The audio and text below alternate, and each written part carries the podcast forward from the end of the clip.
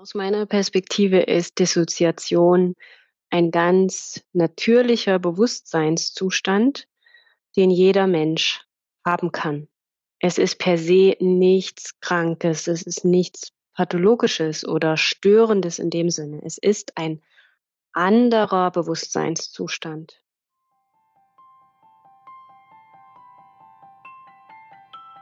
Hi und herzlich willkommen zum Survivor Queen Podcast. Der Podcast für Opfer, Betroffene und Überlebende von sexualisierter Gewalt. Dieser Podcast ist voll mit Mutmachgeschichten von ganz vielen tollen und starken Survivor Queens und außerdem voll mit Tipps und Tricks von Experten und Expertinnen aus dem Bereich Traumaaufarbeitung und vielem mehr. Ich bin Mai Nguyen, deine Host von diesem Podcast und ich wünsche dir viel Inspiration beim Hören. Was sind eigentlich genau Dissoziationen? Darüber wird so, so viel in der Traumawelt gesprochen und ist es eigentlich immer krankhaft? Darüber spreche ich in dieser Folge mit Dr. Milena Hauptmann. Einige von euch kennen sie vielleicht schon vom Survivor Queen Kongress. Sie hat letztes Jahr gesprochen und wird auch dieses Jahr wieder sprechen. Freut euch auf eine sehr, sehr informative und liebevolle Folge. Hi und herzlich willkommen zu einer neuen Podcast-Folge. Ich habe heute wieder einen Gast hier bei mir zu Besuch, mit der ich ja, die nächste Zeit hier philosophieren und Gedanken austauschen werde. Und vielleicht kennt die ein oder andere von euch sie schon. Es ist Dr. Milena Hauptmann. Sie war schon Speakerin auf dem Survivor Queen Kongress 2021 und auch schon im Webinar bei mir und ja, so einiges mehr. Wir, wir haben uns irgendwie gefunden, finden uns ziemlich cool. Und ähm, ja, Milena, schön, dass du da bist. Mhm. Danke dir. Ich habe schon ein bisschen was verraten. Magst du dich noch ein bisschen vorstellen, was zu dir erzählen? Wer bist du? Mhm. Heute bin ich gerade in erster Linie Mama von meinen beiden Teenagern. Wir genießen die Ferien miteinander. Und ich habe die letzten Tage viel nachgedacht, was ich beruflich bin, weil es diesen Beruf gar nicht so gibt in dieser Kombination von Methoden, von Herangehensweisen. Also ja, ich habe eine Approbation als psychologische Psychotherapeutin und ja, ich habe naturwissenschaftliche Ausbildung, ganz viel Krempelkram und gleichzeitig war ich dann ganz glücklich, ein Wort gefunden zu haben, was das so subsumiert, was ich gerade mache, dass ich Heilkünstlerin bin. Und das finde ich gerade voll schön. Hm. So einfach alles, was ähm, dem Heilsein dient, alles, was wichtig ist für Gesundheit. Und das sicherlich hauptsächlich im Land der Seele, aber ganzheitlich eben den Körper mitzunehmen, den Geist mitzunehmen. Und das macht mir unendlich viel Freude. Hm. Hm.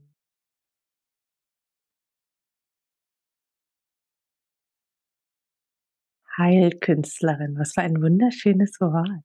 Ja, ne? Ich war auch voll happy. Ich habe da ewig im Mon Monate und Wochen knusperte ich an diesem, was ist es denn jetzt mal für die nächste Zeit als Berufsbezeichnung? Mhm. Ändert sich dann eh wieder. Ja. Ja. Hm. Freue mich total, dass du heute mit mir hier bist und dass wir ja ein bisschen über Themen sprechen können, die Survivor Queens berühren und bewegen.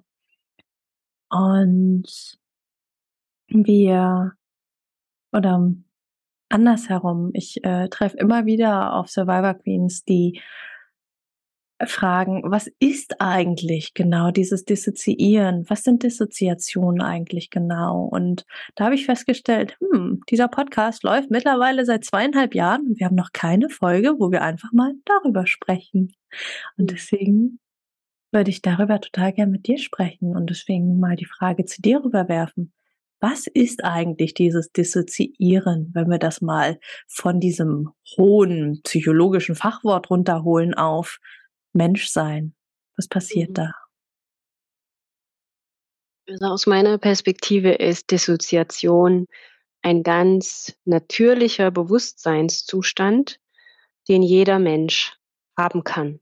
Es ist per se nichts Krankes, es ist nichts Pathologisches oder Störendes in dem Sinne. Es ist ein anderer Bewusstseinszustand. Du bist mit deiner Aufmerksamkeit anders connected, als wenn du in einer Assoziation bist, also mit irgendwas verbunden. Und Dissoziation wird gerne auch gesehen als es ist halt getrennt von der realen Welt, wie du und ich sie vielleicht erleben. Und da fängt es dann schon an, was ist die reale Welt? Die Sinne funktionieren einfach anders bei einer Dissoziation.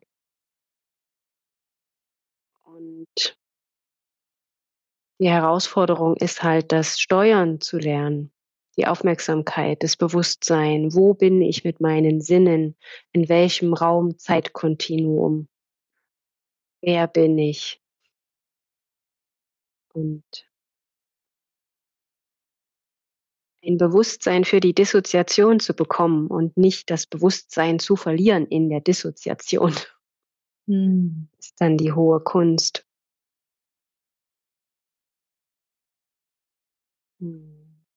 Magst du uns ein bisschen mehr auf die Reise mitnehmen, ähm, beschreiben, erklären, wie fühlt sich assoziiert sein an und wie fühlt sich dissoziiert sein an? Mhm.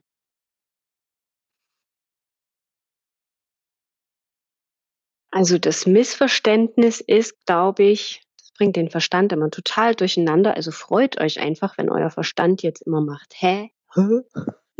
Das Missverständnis ist, dass ich in der Dissoziation nicht assoziiert bin. Ich bin assoziiert mit irgendetwas. Dein Bewusstsein ist ja irgendwo. Und wenn es in der Auflösung sich befindet, aber irgendwo ist es ja. Es ist mir immer wichtig, dass mhm. das klar ist. Dass Dissoziation bedeutet nicht, dass ich nicht mit etwas verbunden bin. Nur in der Dissoziation bin ich nicht verbunden mit meinem Körper. Ich bin auf einem Kontinuum nicht verbunden mit dem, was ich rieche, schmecke, höre, was sich auf meiner Haut ähm, abspielt, was sich in meinem Körper abspielt, Herzschlag, Atmung, ist mir kalt oder ist mir warm. Das Bewusstsein ist meistens entweder außerhalb des Körpers oder wenn ich nach innen dissoziiere, ganz, ganz, ganz tief in den Körper hinein, bis in die Knochen hinein. Ich bezeichne das dann immer, wenn wir uns in unseren Zellen verstecken. Dissoziation mm. ja auch ein Schutzmechanismus ist, um irgendwas nicht mitzukriegen. Äh, die, den Stromkasten des Gehirns zu beschützen. Ne? Also Dissoziation ist auch wie so ein FI-Schalter, sage ich immer kommt dann der FI-Schalter, wenn es zu viel ist an elektromagnetischen, elektrophysiologischen Impulsen fürs Nervensystem. Wenn es einfach zu viel an Information ist, an Ladung, auch an emotionaler. Und Assoziation bedeutet eben mit allen Sinnen verkörpert verbunden sein, mit meinem menschlichen Körper und mit meiner Umwelt. Also mit der Erde, mit der Luft, mit den Bäumen, den Tieren und den Menschen gegenüber. Also, dass ich in der Lage bin, einen stimmigen, fühlenden, mitdenkenden, mitfühlenden, mitspürenden Kontakt herzustellen mit dir gerade. Mhm. Das könnte ich nicht in dieser Ganzheitlichkeit, auf diesen ganzen Ebenen, wenn wir nicht miteinander verbunden und assoziiert werden. Mhm. Das würdest du dann merken. Also wir merken das, der andere ist dann einfach nicht ganz bei uns, mhm. weil er nicht ganz bei sich ist. Entweder steht er neben sich, ist irgendwo im Universum verstreuselt oder hat sich so tief in sich selbst vergessen und ist so tief bei sich, dass er gar nicht mehr kontaktfähig, assoziationsfähig mit dir ist. Hm.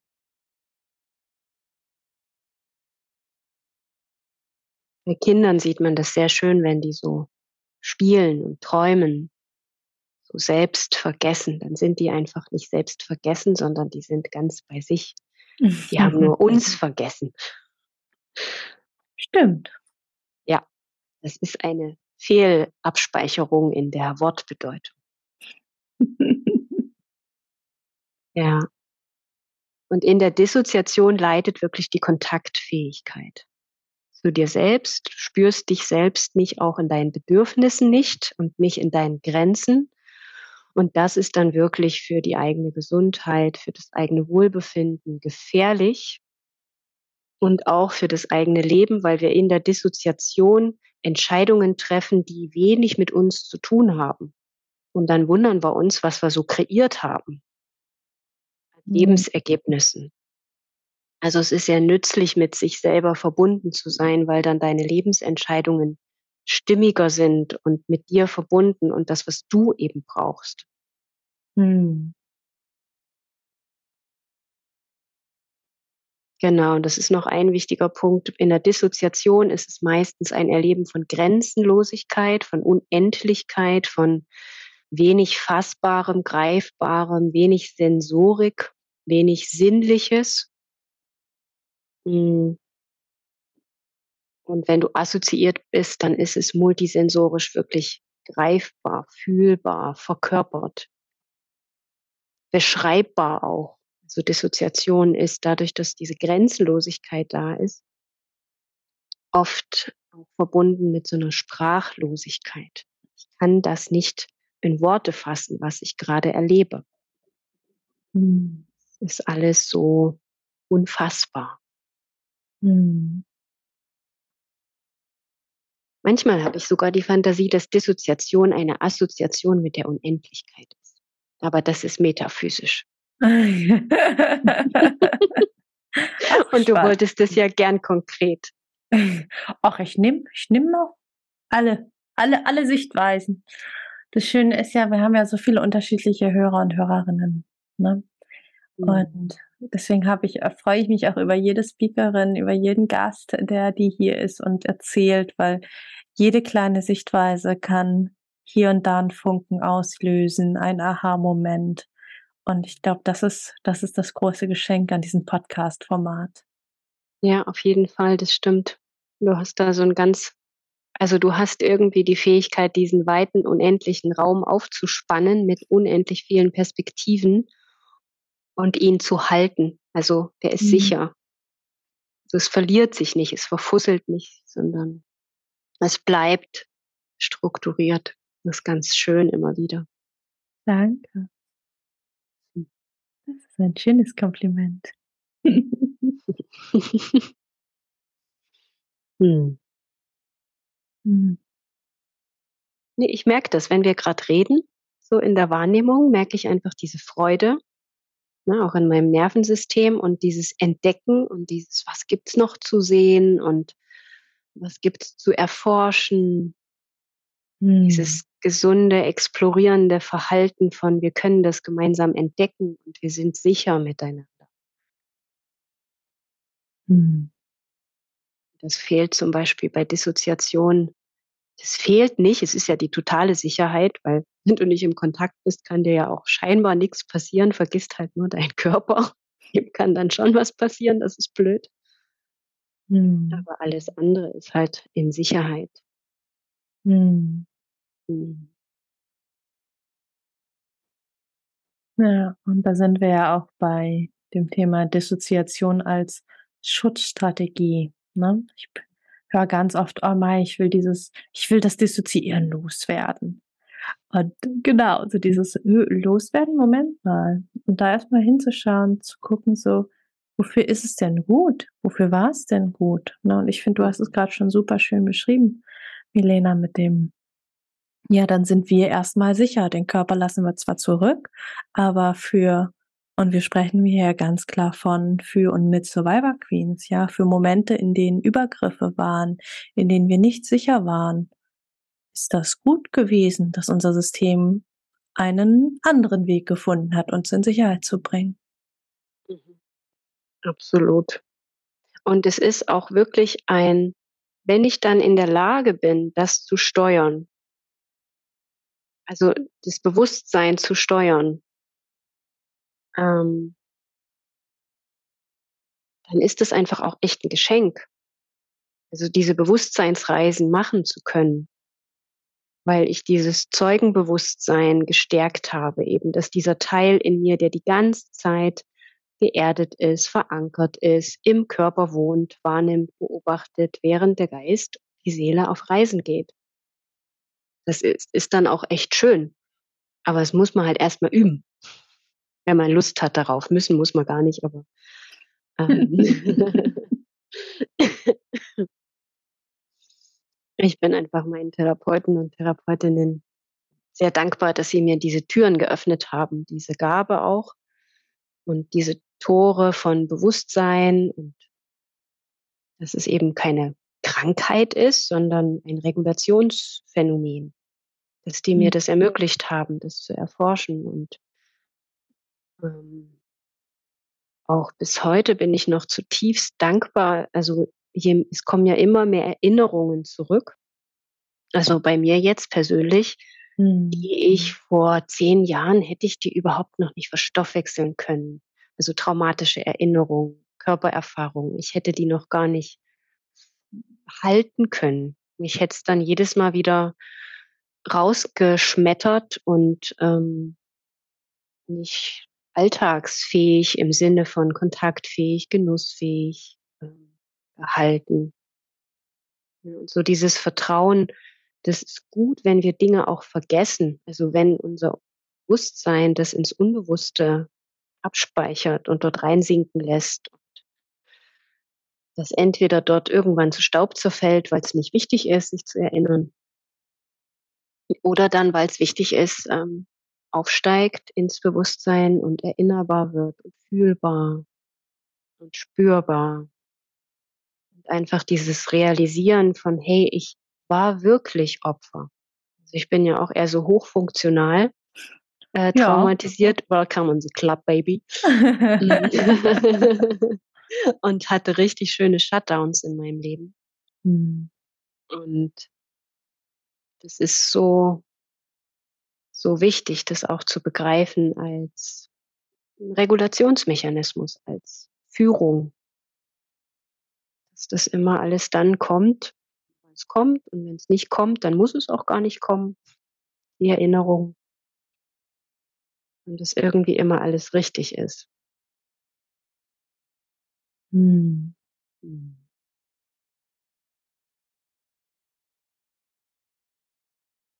Danke dir auch, dass du dich, ähm, dass du dich gerade auch so, so offen zeigst, nicht nur als Therapeutin, sondern auch als Mensch. Danke. Voll gerne. Ich finde das, also ich merke, das ist immer, wenn ich so Dinge greife, wie was ist meine Mission oder so, dann ist mir diese Berührbarkeit und dieses Entprofessionalisieren im Sinne von, ich distanziere mich und ich gehe da in so eine Mitleidsüberhöhung im Sinne von, ich habe ja das Thema nicht oder ich habe das Problem nicht oder ich bin gesund und du bist krank. Das ist so eine Krütze. Hm. Ja, jeder Mensch, der irgendwie in heilsame Berufe geht oder der sich dort berufen fühlt, hat aus meiner Sicht immer auch ein eigenes Thema, hm. wo er eben was heilen will in sich. Sonst macht, das macht man einfach nicht. Es ist, also, ich habe noch niemanden getroffen, bei dem das anders gewesen wäre. Und ich lasse mich überraschen, ob ich vielleicht doch noch jemanden. ja. Und es ist mir so wichtig, dass gerade so in der Therapeutenszene da wirklich eine Achtsamkeit einkehrt von selbst Bewusstheit einfach in der eigenen Berührbarkeit, in dem eigenen, wo war ich denn mal Opfer? Wo war ich Täter? Wo war ich hilfloser Zeuge? Wo war und bin ich immer noch Retter? Das aber nicht im guten Sinne, mhm. sondern auch übergriffig. Und das erlebe ich so in den Ausbildungskontexten, wo ich mich auch sehr gerne tummle, dass da noch viel Arbeit zu tun ist und ähm, dass ich mir das aus meiner Perspektive früher gewünscht hätte. Also wirklich schon früher in meiner Ausbildung, in meiner Approbationszeit. Dass da jemand wirklich den Mut gehabt hätte, noch mehr den Fokus darauf zu legen. Okay, und jetzt hier mal No Bullshit Talk. Benutzt deine Menschen nicht dafür, benutzt deine Patienten und Patientinnen nicht dafür, wegzulaufen vor deinem eigenen Schmerz. Mhm. Habe ich irgendwie so einen ganz persönlichen Jungpionier Rochus drauf, merke ich immer mal wieder. ja. Ja. Und es ist rein persönlich einfach entspannend. Weil es ist so anstrengend, sich mhm. damit zu verstecken. Es ist so anstrengend, sich anzustrengen. Es darf irgendwie keiner meine Geschichte merken oder so. Es ist so anstrengend. Und ich kann mich an die Jahre erinnern, wo ich so ganz viel mich angestrengt habe, dass keiner merkt, dass ich Patientin bin. Mhm. Es war einfach schrecklich. Ja. Ja. Oh, mein Ja. Körper freut sich gerade im Sinne von: „Ach, wie gut, dass das vorbei ist.“ Mhm. Das kann ich so gut nachvollziehen. Das Ja. fühle ich so sehr. Bei Ja. mir war es ja auch so, dass also, ich werde ganz oft gefragt so: „Warum bist du 'n das Thema irgendwann angegangen?“ So, ne? Also, überhaupt damit dann in Therapie zu gehen nach 18 Jahren, wo man denkt: „Ja gut, ist ja schon so lang her.“ Mhm. Und das, was ich am ehesten greifen kann, ist wirklich es war irgendwann anstrengender, es zu verstecken als es einfach anzugehen. So dieses Bild von, da kommt irgendwie 'n Luftballon, ne, mit Erinnerungen und sonst was hoch und dann den kann man runterdrücken. Aber dann kommt irgendwann kommt 'n zweiter. Mit 2 Händen geht's auch noch, ja. 3., 4., ja okay, wir haben ja 'n paar Körperteile, aber irgendwann sind's so viele, dass man dann nur noch am am am Bälle runterdrücken ist und irgendwann geht's nicht mehr. Und irgendwann war's 'ne totale Erlösung und Erleichterung für mich zu sagen: „Gut, dann kommt alle alle Luftballons, die jetzt grade mal hochkommen wollen, aufpoppen wollen.“ Und, äh, bis heute, ja, da bin ich auch ehrlich, bis heute kommt manchmal noch 'ne Erinnerung oder ein Aha-Ding oder 'ne Verknüpfung: „Ach, deswegen ist das so und so bei mir.“ Ja, Mhm. und das ist so schön, finde ich, dass einfach dass das einfach sein darf. Ja. Voll, es geht auch überhaupt nicht darum also, so auch um darauf zurückzukommen, ich will das loswerden. Mhm. Um das loszuwerden, weil, ähm das ist ja die Geschichte und das ist die Prägung und natürlich kann ich darü darüber hinausgehen oder na klar. Und gleichzeitig finde ich das so mir selbst diese Achtung und Würdigung zu schenken, wenn ich eben morgens aufwache und wirklich alles grau und gruselig und dumpf ist und ich wieder so dieses Gefühl habe von: „Ich schaffe das nicht.“ Bei mir ist es ganz oft diese Verknüpfung so mit dem dorsalen Vagus dann: „Ich schaffe das nicht.“ Dieser Gedanke, der lähmt mich dann. Ich weiß dann gar nicht, was ich genau nicht schaffe, aber ah, okay, da ist er wieder. Da ist er wieder. Da ist er Mhm. wieder, dieser Gedanke, dass ich irgendwas nicht schaffe und dass das lebensbedrohlich ist. Und dann kommen heute immer noch Gedanken. Nicht mehr so oft, aber: „Es wäre besser, du bringst dich um.“ Okay, kein Ding. Kenne ich, ist ein alter Gedanke. Ich glaube Mhm. dem einfach nur nicht mehr. Und dann Mhm. einfach so ganz liebevoll mit diesem Milena-Menschen zu sein, der so Angst hat, irgendwas nicht zu schaffen oder der so Angst hat, was nicht richtig zu machen, schlimme Fehler zu machen, bestraft zu werden, jemand anderen zu gefährden. Also, so etwas aufgrund der Erkrankung irgendwas nicht zu können, falsch zu machen und irgendjemanden, der mir lieb ist, ähm, zu schädigen.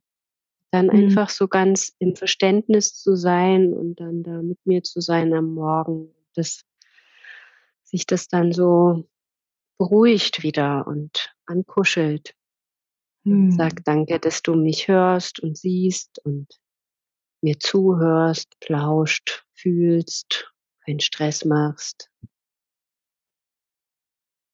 Und das bedeutet eben auch verbunden sein mit sich. Mhm. Mhm.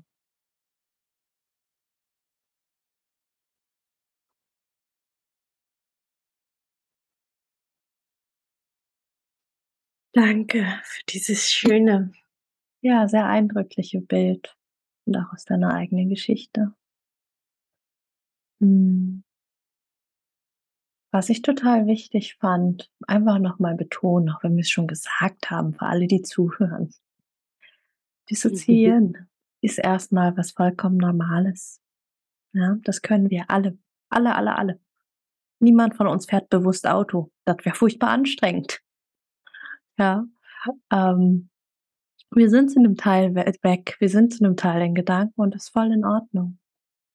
Und es ist spannend, wenn wir dissoziieren, wenn unser System irgendwann das als Standardmethode auswählt. Das ist uncool, ne? Das da da kommt dann der der berühmte Leidensdruck. Da kommt dann das, wo man sich denkt: „Och, das hätte ich gerne weg“, ne? Und dann da kann man dann schauen, okay, ähm, hm, warum oder wie wie macht dein Körper das? Wie macht dein System das, dass es immer direkt als erstes Dissoziieren auswählt? Das ist ja auch so 'n bisschen wie mit, Kanonen auf Spatzen schießen, ne? Da kommt 'ne Situation, die ist nur so 'n bisschen unangenehm und dann wird direkt die fette Kanone ausgepackt. Welche Möglichkeiten gibt's denn, kleinere Geschosse herauszuholen? Vielleicht erst mal so 'ne kleine Steinschleuder oder so. Oder sich vielleicht sogar die. Situation mal zu stellen, wenn sie denn klein genug ist. Ja.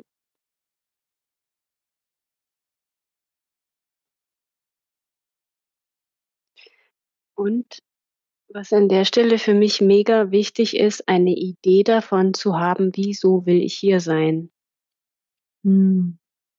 Also, es braucht diese Motivation, dieses: „Wofür will ich jetzt hier sein? Warum?“ Wieso will ich verdammt noch mal da bleiben?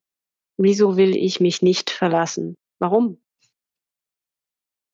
Also, da braucht's einfach 'ne Idee. Das muss noch nicht 'n riesen Mammutbaum sein, aber es braucht früher oder später dieses: „Wozu will ich ja sagen?“ Weil Mhm. Dissoziation bedeutet ja auch, ich sage zu irgendwas „Nein, ich will das nicht. Ist mir Mhm. zu viel, ich steige aus. Scheiß Zug, ich steige aus.“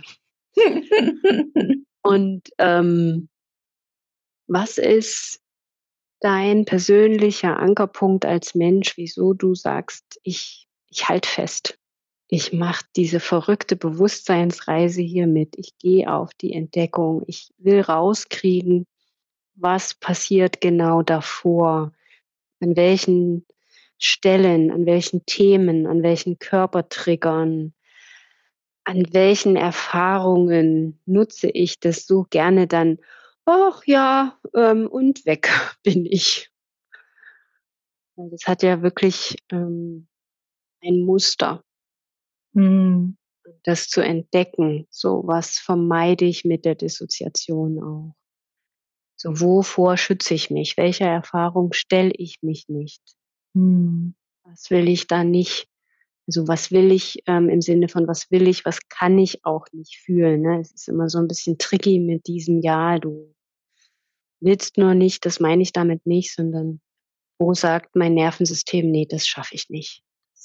Dem kann ich mich noch nicht stellen.“ Und wenn ich das verstehe als Grundempfindung, was ist es, was ich da vermeide? Ist es zum Beispiel Scham oder ist es Panik oder ist es, ähm, die gedachte Erfahrung, verletzt zu werden, körperlich, seelisch, geistig?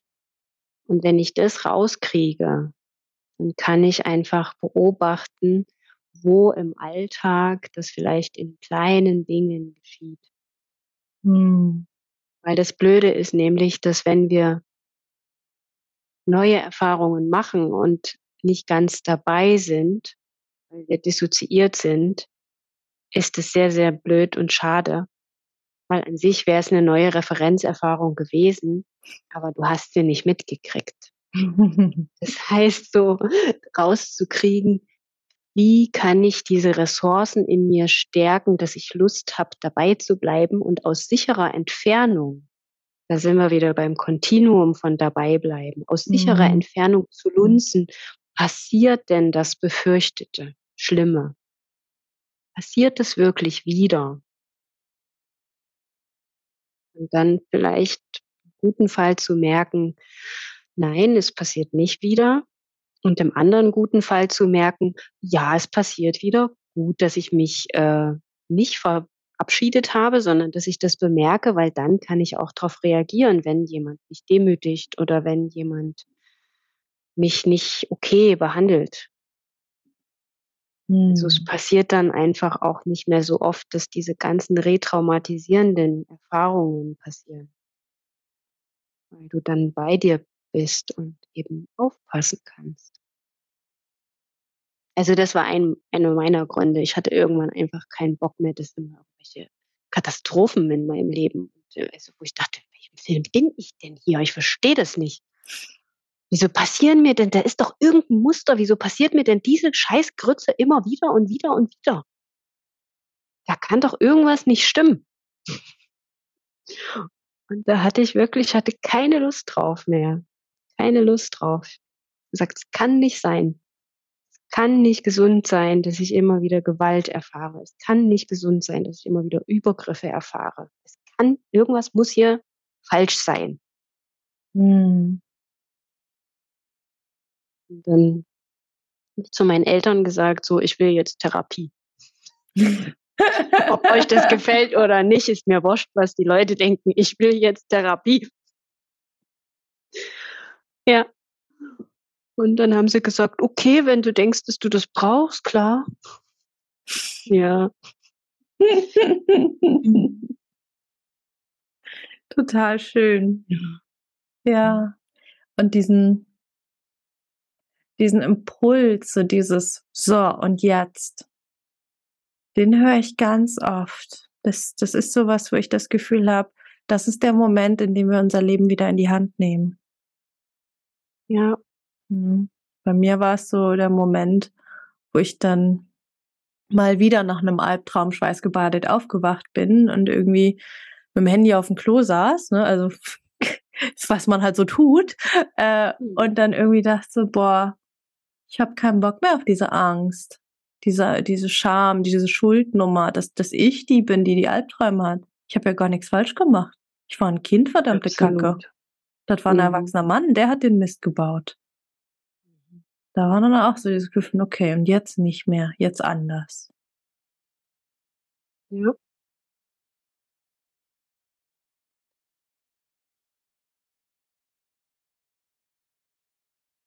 Das ist was, was ich so auch in der Arbeit so so bestaune, das ist das irgendwie irgendwann ich weiß nicht, ob's für alle Menschen möglich ist, aber für die meisten Menschen gibt's dieses diese Instanz die irgendwann sagt: „Ne, das kann's jetzt so nicht sein.“ Da muss Mhm, noch was mhm. anderes drin sein in diesem Lebensgeschenk-Dingens hier. Das irgendwas passt da nicht. Also, so als gäbe es in jedem von uns diese Instanz, die dafür sorgt, dass wir früher oder später diese Erfahrung machen können von 'nem geschützten Leben, von Freude, von Verbundenheit, von Neugier Kreativität Freundschaft, Erfolg, Mhm. Was immer auch Erfolg für jeden Einzelnen bedeutet. Ja. Und, das ist mir auch noch wichtig bei Dissoziation, also auch so, wenn wir jetzt so durch die aktuelle Zeitqualität schauen, wie sich die Welt bewegt, wie sich die Gesellschaften bewegen, die Länder, die Regionen, die Menschen halt allgemein überall auf der Erde. Es ist halt auch verdammt herausfordernd in einer Welt, wo viele Menschen dissoziiert sind, ohne zu wissen, dass sie dissoziiert sind und so tun, als wären sie ganz gesunde Menschen äh, selber da irgendwie noch klarzukommen im Sinne von: „Ey, Moment mal, wer spinnt denn jetzt hier eigentlich?“ Ja, also Mhm. mal echt wach sein grade und klar bleiben. Weil das erlebe ich auch bei bei Menschen, die eben dann so Diagno dass die sich oft so verunsichern lassen in Wahrnehmung und eigentlich gerade gar nicht dissoziiert in der Kommunikation, sondern der andere. Aber weil die eben die Diagnose haben, glauben die halt erst, dass sie es sind. Mhm.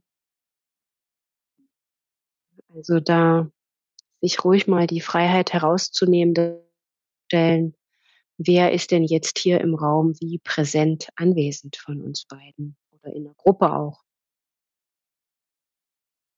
Hm. Ist nämlich auch ansteckend zu dissoziieren. Wenn alle anfangen, schwammig zu werden und nebulös, dann steckt es auch an. Danke, auch für die Klarheit, ja. Sehr wichtig. Und das ist ja auch was, was viele Survivor Queens dann immer wieder tun. Ich finde, was auch sehr, ich finde durch die letzten Jahre so diese Persönlichkeitsentwicklungsszene sehr ähm, gewachsen ist in der Gesellschaft, so dieses immer erstmal sich selber an die Nase fassen. So immer wieder erstmal ich, ich, ich, ich, ich. Ja, aber manchmal sind es auch einfach die anderen. So. Wir müssen nicht immer alles bei uns suchen. Ja, klar können wir schauen, was ist mein Anteil daran. Und gleichzeitig gibt es auch noch andere Menschen. Mhm. Ja.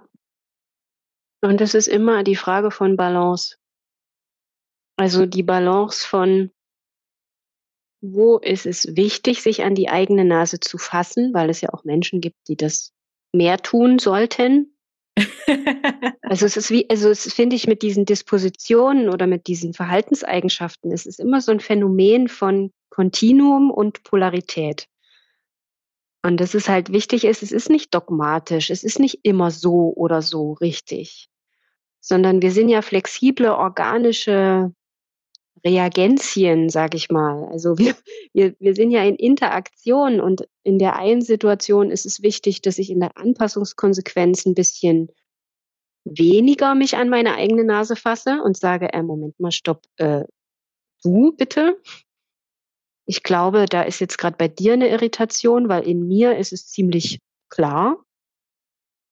Oder eben zu sagen, ah, Moment mal, nee, ich muss in der Balance in die andere Richtung pendeln. Also immer wieder zu schauen, muss ich gerade mehr egoistisch sein scheinbar oder weniger egoistisch sein. Also da auch immer wieder nachzujustieren, zu fühlen, was ist denn jetzt gerade für mich stimmig und richtig. Und dann damit in Kontakt zu gehen. Ich glaube, da dürfen wir als Menschheit auch miteinander gerade wirklich neu ausbalancieren, neu kommunizieren lernen, hm. neu, neu gucken, wie machen wir das denn mit diesem blöden Verantwortungsding? Was heißt das überhaupt? wie sortiere ich denn, was meins ist und was deins? Und das sortiere ich am besten, wenn ich in der Lage bin, mein Körper, Geist, Seele, Energiesystem zu spüren in seinen Grenzen.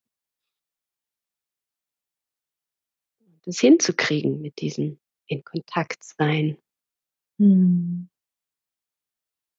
Weil ich weiß von mir, dass ich manchmal auf diese Frage von, ist das jetzt meine Verantwortung oder deine Verantwortung, Mai, kriege ich nicht immer selber eine Antwort. Das mhm. ist manchmal auch hilfreich, dann mit dir darüber zu sprechen. Das ist oft eine gute Lösung. Ja, dieses Sprechen hilft, habe ich auch gehört. Total. Und fragen. Und bereit oh. sein, Fehler zu machen und bereit sein, dass der andere das vielleicht nicht versteht.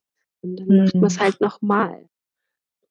Also dieses Miteinander dranbleiben im Kontakt und diese Schreckscheue verlieren, die eben so traumabedingt so stark da ist, auch in der Gesellschaft. Hm.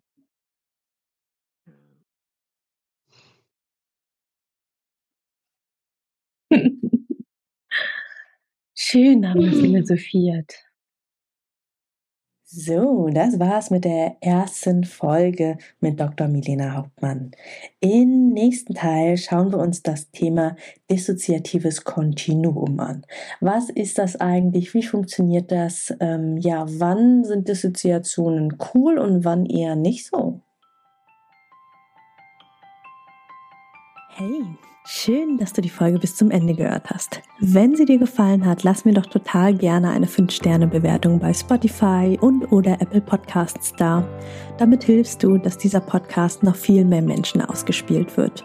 Und wenn du keine Folgen mehr verpassen magst, klick einfach auf Folgen und dann bekommst du immer alle zwei Wochen montags eine Benachrichtigung von deinem Handy, von deiner App, dass eine neue Folge da ist. Alle zwei Wochen montags erscheint die Folge, außer es ist eine Doppelfolge. Dann gibt es den zweiten Teil zwei Tage später am Mittwoch. Und wenn du dich mehr zum Thema Trauma und Traumaaufarbeitung einlesen magst, dann lad dir doch total gerne mein E-Book runter. Das findest du kostenlos in den Show Notes. Da sind auch alle anderen Links, über die wir hier in der Podcast-Folge gesprochen haben. Ich freue mich, wenn wir uns in der nächsten Folge wieder hören. Bis ganz bald, deine Mai. Ciao.